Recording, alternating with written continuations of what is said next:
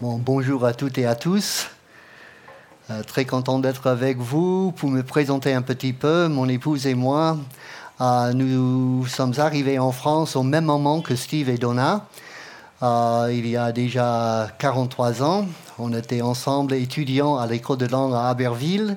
Après, nos chemins sont allés dans deux sens, nous dans la région parisienne et Steve et Donna dans la région lyonnaise. Mais l'histoire que j'aimerais vous raconter, euh, on était tous ensemble ce jour-là, et je n'avais jamais oublié ce jour où, le 26 décembre 1980, c'est-à-dire quand on était en France un peu plus de deux ans, à, ce niveau-là, après deux ans en France, au moins comme les gens comme moi, je pouvais me débrouiller en français, mais ce n'était pas automatique. Il fallait aller doucement pour être sûr de tout comprendre. Mais bon, euh, on était prêt à nous engager dans le ministère et euh, l'union d'église avec laquelle on travaillait organisait les camps de ski pendant les vacances de Noël en Suisse. Et donc, euh, cette année-là, comme jeune groupe avec beaucoup d'énergie et d'enthousiasme, on s'est porté volontaire pour euh, être des moniteurs pour un groupe de jeunes de la région parisienne pour aller à un camp de ski. Et Steve Donna étaient avec nous pour euh, cette sortie. Je me souviens très bien de, ce parcours par autocar, donc le 26 décembre, le jour juste après Noël, bien entendu, un samedi, tout le monde était prêt à partir et avec beaucoup d'enthousiasme, avec un, autocar rempli de jeunes, nous sommes partis. Alors, je vous avoue que j'ai appris un vocabulaire que je n'avais pas encore rencontré euh, pendant ce, ce, parcours. Il y avait des chants, il y avait la joie. Nous allons va faire une semaine de ski et voilà, c'était l'enthousiasme comme vous pouvez imaginer, avec bien sûr des bouchons parce que c'était le grand départ pour les vacances de Noël. Et enfin, après un voyage long et fatigant, nous sommes enfin arrivés en Suisse, à Morlan, à une station de ski où nous allions passer de bons moments. Alors, c'était la fin de l'après-midi. Donc, euh, en tant que réaliste que je suis, je pensais qu'on allait tout simplement nous installer correctement, bien sûr, location de matériel, pour démarrer demain matin euh, un bon moment de ski. Mais alors, les jeunes ont dit, mais ah, dépêchons-nous, dépêchons-nous, il faut avoir du matériel, il faut tout faire parce que, s'il vous plaît, il faut faire au moins une montée et une descente. Sinon, parce que, bon, il y avait beaucoup de discussions d'abord la location de matériel, on avait tous les skis, tout ce qu'il fallait. Et c'était la fin de l'après-midi. Hein. Il neigeait, il y avait du brouillard, mais on était à la station. Et alors, tout ce que je me souviens, parce que rappelez-nous, rappelez-vous, euh, assez nouveau en France, avec, vous pouvez imaginer le bruit dans cet autocar. En sortant, j'avais compris ce, si vous avez déjà fait du ski, mettez-vous, vous partez à gauche. Si vous n'avez jamais fait du ski, vous vous mettez à droite. Alors, deux catégories, n'est-ce pas? Et est-ce que j'avais fait du ski? Bon, euh, d'abord, je viens de la Floride, hein, donc euh, vous pouvez, ce n'est pas du tout l'ambiance ici, mais j'avais fait du ski de piste, oui, effectivement, pendant notre, nos études à Aberville. On a fait une sortie à la plagne pour apprendre à faire du ski. Donc, sur la piste verte, bien entendu, et j'avais appris des choses fondamentales pour faire du ski. Donc, euh, est-ce qu'on a fait du ski? Oui. Je me suis mis à gauche. Karen avait le bon sens de se mettre à droite et elle est partie avec l'autre groupe.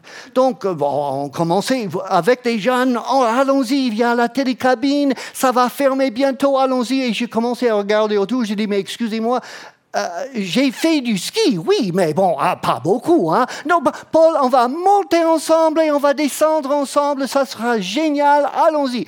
Oui, mais oui, mais bon, je, n'arrivais pas à dire ce que je voulais vraiment dire, mais bon, j'étais pris par l'élan du groupe aussi, et nous sommes partis vers une télécabine. Alors le problème, c'est que j'avais déjà compris que normalement, pour les pistes à ma taille, il faut un tire-fesse ou quelque chose comme ça. Mais télécabines qui partaient dans les nuages, il y avait du brouillard. Hein.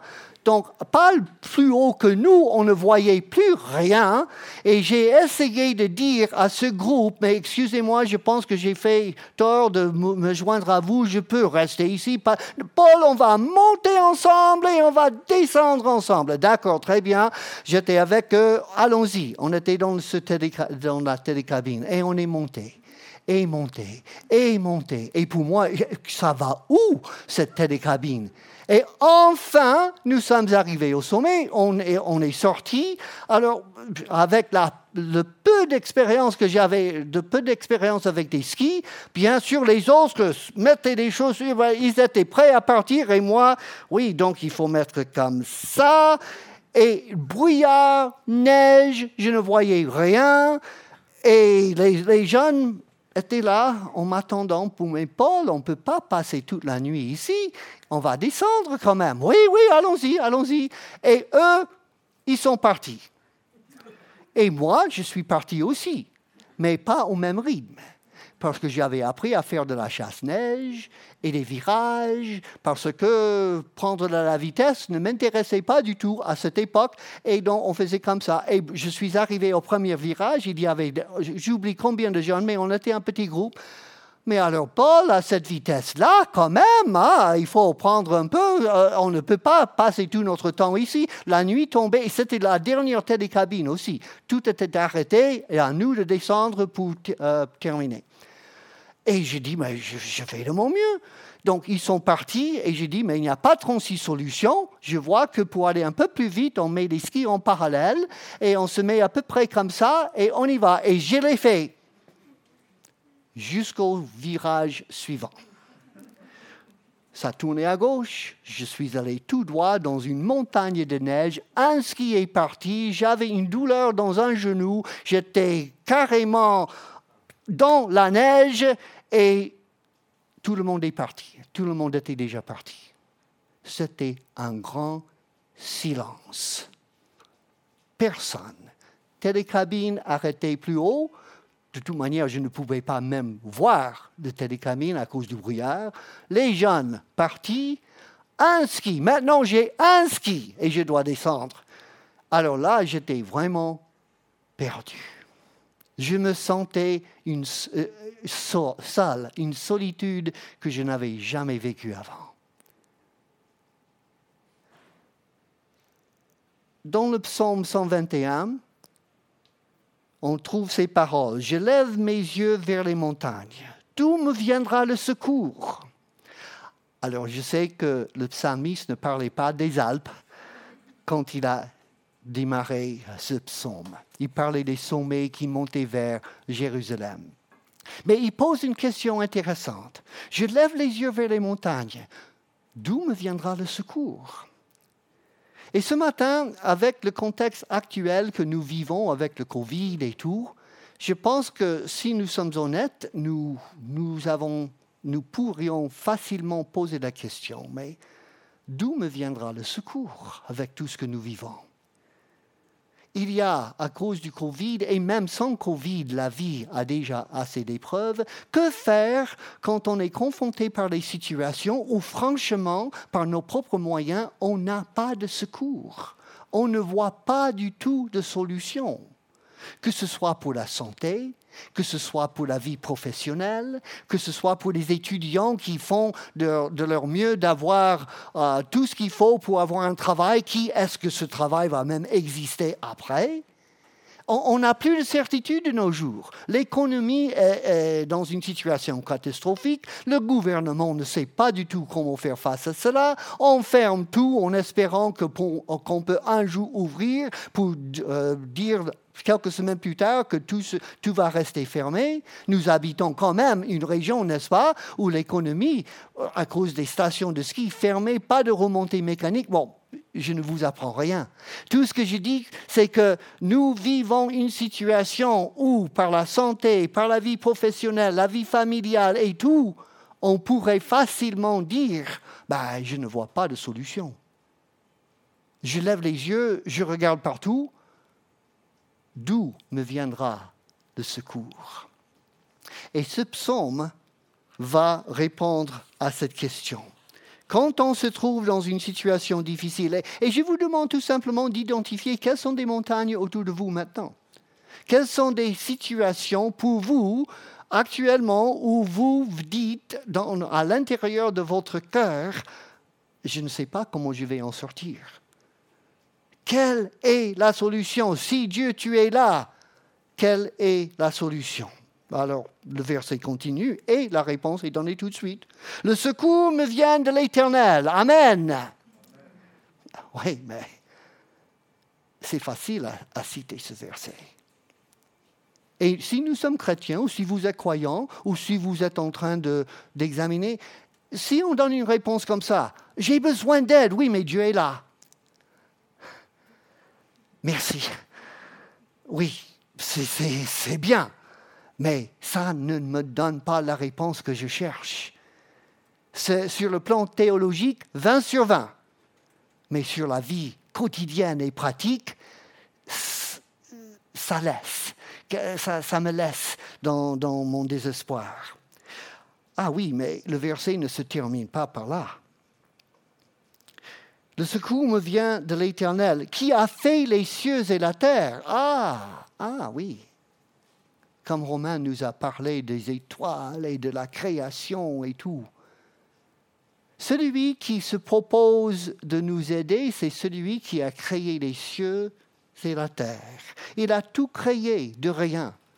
Alors nous qui habitons les Alpes, nous n'avons aucune excuse, à mon avis, de ne pas comprendre la grandeur de Dieu. Chaque jour, nous sommes gâtés par tout ce que nous voyons autour de nous, avec beaucoup de nuages aujourd'hui, mais bon, normalement, on, est émerveillé par cela. Autrement dit, le, le psalmiste dit, quand on se trouve dans une situation où on n'a aucune solution, on ne sait plus comment on va sortir de cela, il dit, mais premièrement, considérer que nous avons un Dieu capable de créer tout l'univers. Alors s'il a la compétence nécessaire de créer ça, est-ce qu'il aurait la compétence de nous aider dans notre situation actuelle? Ah, la compétence, c'est quelque chose d'extraordinaire. Quand on a besoin de quelqu'un et on trouve quelqu'un de compétent, ça change tout. Au début de notre ministère, on était dans les banlieues sud de Paris, plus précisément la ville de Vignes-sur-Seine. Alors, vous avez vu récemment des articles euh, sur euh, le, journal parle régulièrement de Villeneuve-Saint-Georges, avec des inondations incroyables, ce qui arrive assez souvent. Si vous pouvez situer Villeneuve-Saint-Georges ou Orly, vous descendez un tout petit peu et vous êtes à Vigneux-sur-Seine. Et c'est là où on a démarré notre première église. Il n'y en avait pas à l'époque. Et on avait trouvé un magasin de pêche et de chasse qui avait fait faillite. Il y avait un bail à céder. On pouvait rénover ce bâtiment et l'utiliser comme lieu de culte. Mais alors là, on a vu assez rapidement pourquoi cette entreprise avait fait faillite. Le bâtiment était dans un, une condition incroyable. Il fallait tout refaire à l'intérieur, vraiment tout refaire. L'électricité, plomberie, tout, tout, tout. Et à cause de ça, il fallait casser à plusieurs endroits les murs à l'intérieur de ce qui serait la salle de culte. Et admettons-le que une fois les, tuyaux et les fils et tout ce qu'il fallait mettre à l'intérieur était fait, mais on avait l'impression que quelqu'un avait, il y avait une bombe à l'intérieur parce qu'il y avait des trous, il y avait, c'était dans une situation catastrophique, mais nécessaire pour les travaux. Seule solution, il fallait plâtrer tous les murs et ça euh, prochainement parce qu'on allait ouvrir cette salle pour le grand public dans trois semaines. Donc, pas de problème, on était cinq hommes, on a eu nos sacs de plâtre, on avait tous les outils nécessaires, on avait de l'eau et, on savait bon, ce qu'on fait. Eh ben, on met un mélange de plâtre et de, avec de l'eau et on remue, remue comme ça et avec des outils appropriés. Il y a le mur, il y a le plâtre. Allons-y. Si vous avez déjà travaillé avec le plâtre, vous savez qu'il y a une petite fenêtre de temps où cette, ce mélange est utilisable. Et si vous ne le faites pas rapidement, alors c'est catastrophique après. Et donc, on avait, c'était avant YouTube et tout cela, on ne pouvait pas faire comme ça. Donc, on savait ce qu'il fallait faire, n'est-ce pas? On met du plâtre, on jette sur le mur et tout est retombé par terre, on ramasse, on rejette sur le mur, on essaie maintenant avec nos mains à garder cela en place. Oh, c'était catastrophique. À la fin de l'après-midi, on avait une montagne de plâtre inutilisable dans le jardin derrière et toujours des trous partout dans la salle de culte. C'était un moment extrêmement décourageant. On, on ne savait pas que faire. On était désespérés. Ce soir-là, j'ai reçu un coup de fil, un homme de, la même union d'église, mais de loin, à Saint-Quentin en Yvelines. Alors, entre Vigneux et Saint-Quentin en Yvelines, c'est loin dans la région parisienne. Et il m'a téléphoné pour dire, mais euh, donc vous êtes Paul Davis? Oui, oui. Mais écoutez, euh, je suis de, cette union d'église ici et je sais que vous avez un projet de rénovation, oui, effectivement. Parce que, bon, j'ai du temps et je me demandais si je pouvais vous rendre service, si je pouvais pouvez vous donner un coup de main Oh, mais écoutez, c'est très gentil de, ta part, mais tu habites où? À Saint-Quentin? Mais non, on a assez de gens ici. Ah bon, très bien, mais n'hésitez pas, je suis plâtrier ici. Un jour, vous êtes quoi? Oui, je suis plâtrier de profession. Mais quand pouvez-vous venir? Quand peux-tu venir? Ben, ben, je suis disponible plus tard dans cette semaine. Oh, oui, oui, on a vraiment besoin de toi. S'il te plaît, viens, viens, viens. Hein, donc, quelques jours après, et il s'appelle Monsieur Crépy. Alors ça, c'était intéressant. Monsieur Crépy, plâtrier, qui est venu à Vigneux-sur-Seine. Je me souviens toujours, on était des cinq hommes, on avait de l'eau, on avait des du plâtre, des outils, tout était organisé. Et lui, il est venu dans la salle, il a regardé. D'accord, très bien. Bon, euh, chers amis, euh, laissez-moi ben, je, m'en occupe comme ça. Vous pouvez faire d'autres choses si vous voulez, mais euh, je m'en occupe. Il voyait qu'il n'avait pas besoin de nous pour, pour faire ce travail. Et alors, quel miracle En quelques heures, les murs lisses, tout était fait. Il n'y avait pas presque rien à jeter dans le jardin. Il avait vu la montagne derrière aussi pour d'accord, très bien. Non, mais c'était un miracle, n'est-ce pas? Non, ce n'était pas un miracle. Il c'était sa profession. Il avait la compétence. Il savait que faire. Pour lui, c'était facile même. C'était un petit projet pour lui. Ah oui, ah, ça change tout quand on a la compétence. Donc, je, vous pose la question. Pour nos montagnes, notre situation avec le Covid et avec des questions de santé, de professionnelles et familiales et tout, quel est le plus grand atelier, euh, le plus grand plutôt projet? La création de l'univers ou mon problème? Je pense que Dieu peut s'occuper de nous. Il a largement la compétence. Et ça, effectivement, c'est ce qu'il voulait dire au début. Notre Dieu, qui est notre secours, a toute la compétence nécessaire, et même au-delà. Pour lui, c'est un petit chantier.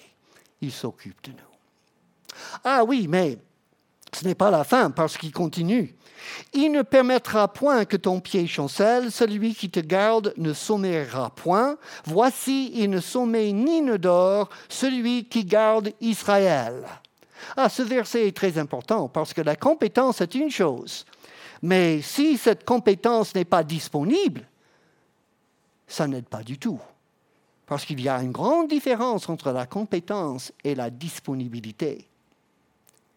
Toujours dans la région, les banlieues sud de Paris, j'avais à l'époque euh, on avait besoin d'une deuxième voiture. Notre budget n'était pas formidable avec les cinq enfants.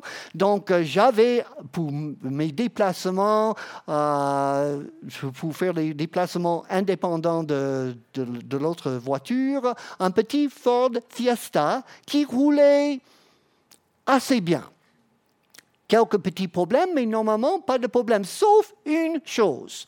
Alors avec ce, véhicule, si jamais je devais m'arrêter brusquement, le moteur calé est impossible de, démarrer le véhicule après. Impossible. Mais il fallait tout simplement éviter de, freiner brusquement. Si je freinais normalement ou si je m'approchais doucement et tout, mais pas de problème. Mais s'il y avait un coup de frein comme ça pour un arrêt, mais le moteur calait et il n'y avait aucun moyen. Après, il fallait attendre peut-être une demi-heure pour redémarrer le moteur. Bon, bon, j'avais l'habitude, pas de problème.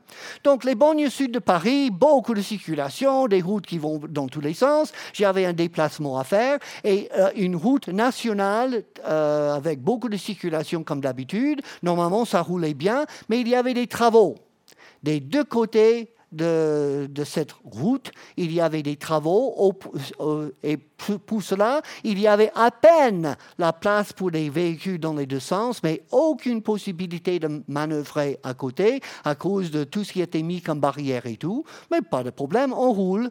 Il y avait un feu, bien sûr, et tout le monde. J'avais, bon, en France, depuis quelque temps, j'avais appris que pour les tricolores, Vert, tout le monde sait ce que vert veut dire et tout le monde sait ce que rouge veut dire.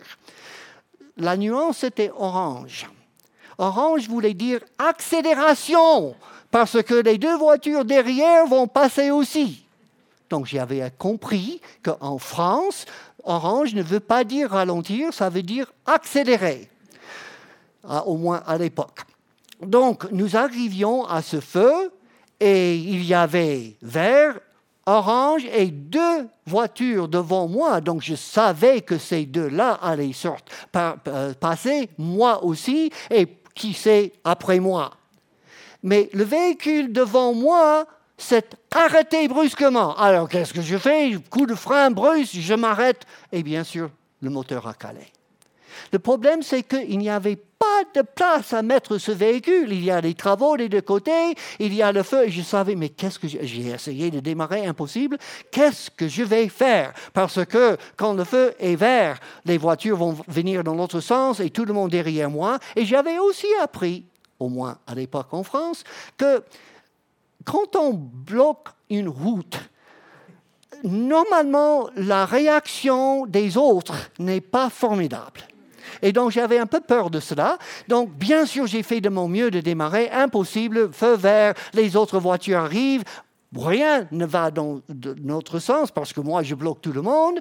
Je commence à entendre des manifestations de mécontentement par les klaxons, par des voix, par toutes sortes de choses, des gestes et tout. Et ben, ben, j'ai fait de mon mieux, mais je, suis sorti de la voiture, j'ai montré aux autres le problème. Est-ce que ça a aidé? Pas du tout.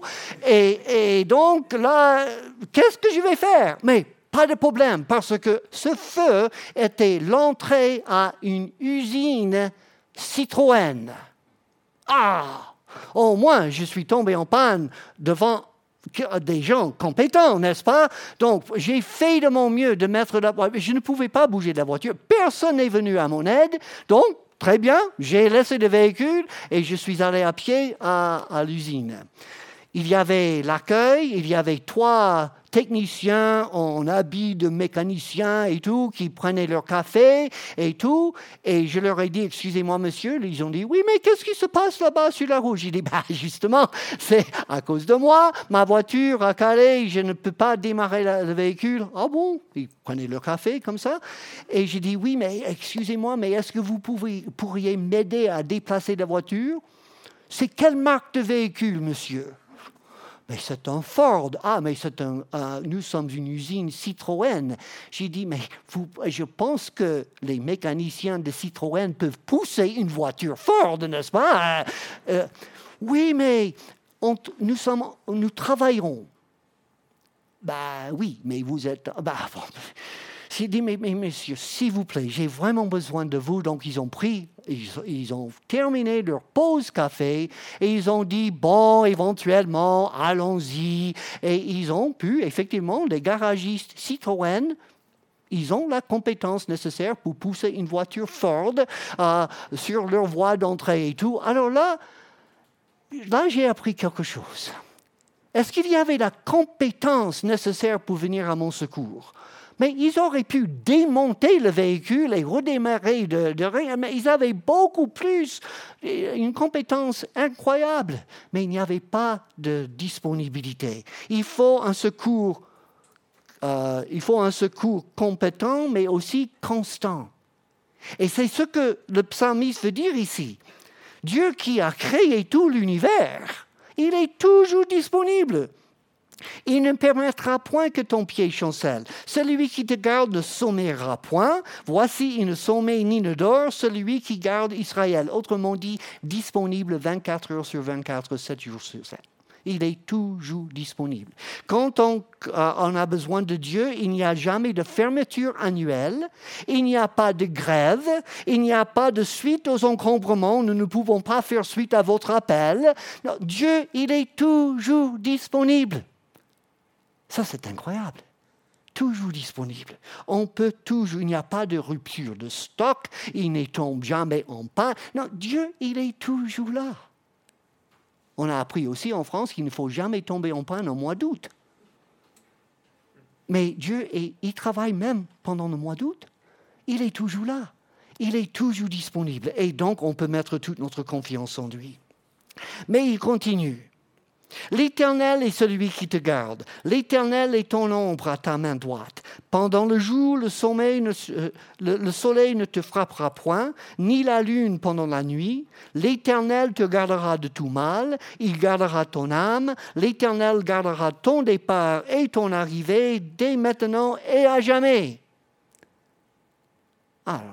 Autrement dit, tout, tout est couvert. Il n'y a pas comme avec des, assurances. Il n'y a pas de clause suspensive, il n'y a pas de petit article numéro 3,B, 3 points après pour dire que, ah, mais justement, monsieur, ce, cette panne ou ce problème, ou, ce n'est pas couvert par votre contrat d'assurance. Nous avons tous eu des expériences comme ça. Ah, mais justement, si vous aviez souscrit à... avec Dieu, tout est couvert. Il y a un an, on était au col de Tamier, pas loin d'Aberville, où nous habitons. C'était euh, au début du mois d'avril avec un couple euh, des États-Unis, de chers amis depuis euh, de longue date, et on voulait leur montrer l'abbaye de Tamier, le col de Tamier. Le problème, c'est que c'était un jour comme aujourd'hui, beaucoup de brouillard et tout, mais bon, on a pu quand même leur montrer le Dieu. Et dans le parking de, de, de l'abbaye, il y a un endroit pour garer les voitures, après il y a une boutique librairie, etc. Et plus loin, c'est la baie.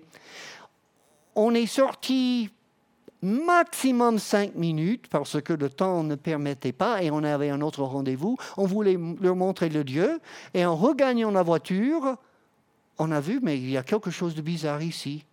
Ah, un pneu percé, une vitre cassée, sac que Karen avait mis dans le, le coffre disparu. Donc quelqu'un avait cambriolé notre voiture. Le problème, c'est que à cause du temps, il n'y avait personne d'autre. Mais pas de problème, n'est-ce pas? Affiché, collé sur euh, euh, ma voiture, numéro d'urgence par cette compagnie d'assurance, dépannage 24 heures sur 24, etc., numéro à, téléphoner. Donc ah, mais il n'y avait pas de réception. Donc petit problème, c'est que euh, perdu au cours de Tamier, il fallait s'approcher de la boutique pour avoir à peine la réception nécessaire pour téléphoner. J'ai téléphoné, Monsieur Davis, on s'occupe de vous. Un dépanneur arrivera. J'ai dit, mais quand? Oh, mais ça sera dans trois quarts d'heure. Une heure et demie plus tard, personne. J'ai téléphoné de nouveau j'ai tombé sur quelqu'un pour dire Ah, mais monsieur Davis, on n'a aucun enregistrement de votre demande. J'ai dit Mais je vous ai téléphoné il y a une heure et demie. Ah, bon, d'accord, écoutez, je, je m'en occupe, mais je vais contacter Maintenant, le dépanneur. J'ai dit, et ça va prendre combien de temps? Oh, ça sera dans les trois quarts d'heure. Oui, oui, bien, oui, je m'en doute. Et effectivement, trois quarts d'heure après, personne. Donc, on a fait de notre mieux avec le roue de secours, on a réparé tout cela et on est descendu. Donc, merci pour le secours 24 heures sur 24. Autre problème, bon, euh, un, un, pneu percé, il faut, il faut remplacer le pneu. Et deux, parce qu'on ne peut pas acheter un pneu, il faut acheter des deux. Donc ça m'a coûté deux pneus à neuf. Il fallait, et la vitre a cassé aussi, réparation de tout cela. Donc j'ai ramassé toutes les factures. Je suis allé à mon assureur pour dire, bon, voilà, ça y est, enfin, le problème réglé et j'aimerais voir pour le remboursement. Ah, mais Monsieur Davis, votre franchise, je vois que la franchise est un peu au-dessus de vos frais. C'est-à-dire, on ne vous doit rien.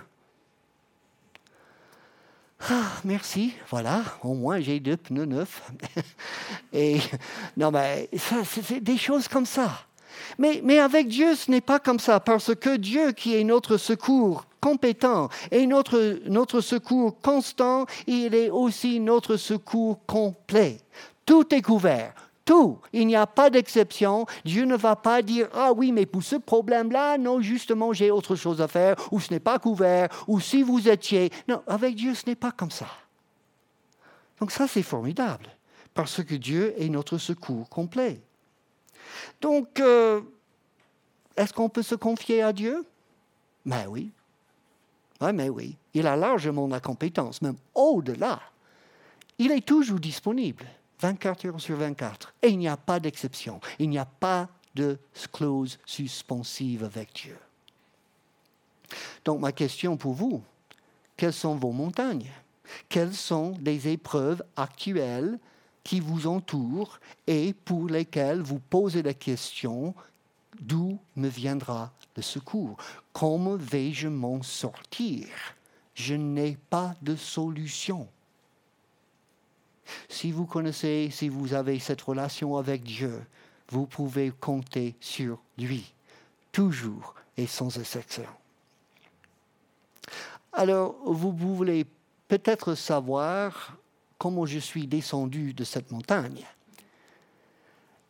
Dans le silence, enfin, et je ne sais pas combien de temps, pour moi c'était une période très longue, mais peut-être c'était une minute après, je, je ne me souviens plus, et euh, quand on est dans cet état d'esprit, mais bon, enfin, j'ai pu apercevoir loin quelque chose qui faisait comme ça. Ah, c'était c'était quelqu'un sur les skis qui, c'était un moniteur de ski ou un pisteur, qui, qui tirait quelque chose derrière lui. Ah, c'est une luge.